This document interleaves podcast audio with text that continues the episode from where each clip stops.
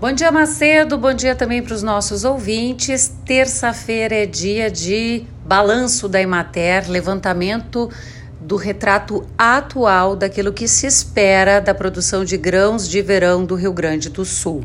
É um ajuste que é feito em relação lá àquele levantamento inicial na verdade, já houve uma revisão por conta da estiagem, mas a expectativa é grande porque se tem uma variação também muito grande em relação às condições, principalmente das lavouras de soja aqui no estado.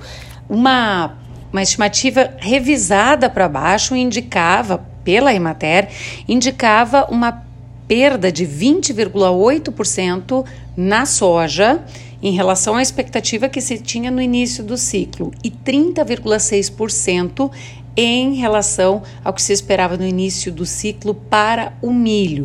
A gente já sabe pelas, pelo acompanhamento, pelas andanças aí pelo interior, que a região noroeste, a fronteira oeste, é uma das mais impactadas. Mas aqui na região norte, onde estamos acompanhando a cobertura da Expo Direto Cotrijal, o cenário é um pouco diferente. Não há produtores, não, ninguém fala em rendimentos uh, extraordinários, mas a chuva tem comparecido e a gente pode ver, inclusive, no caminho que as lavouras estão, as lavouras de soja, numa condição melhor do que em outras regiões do Rio Grande do Sul.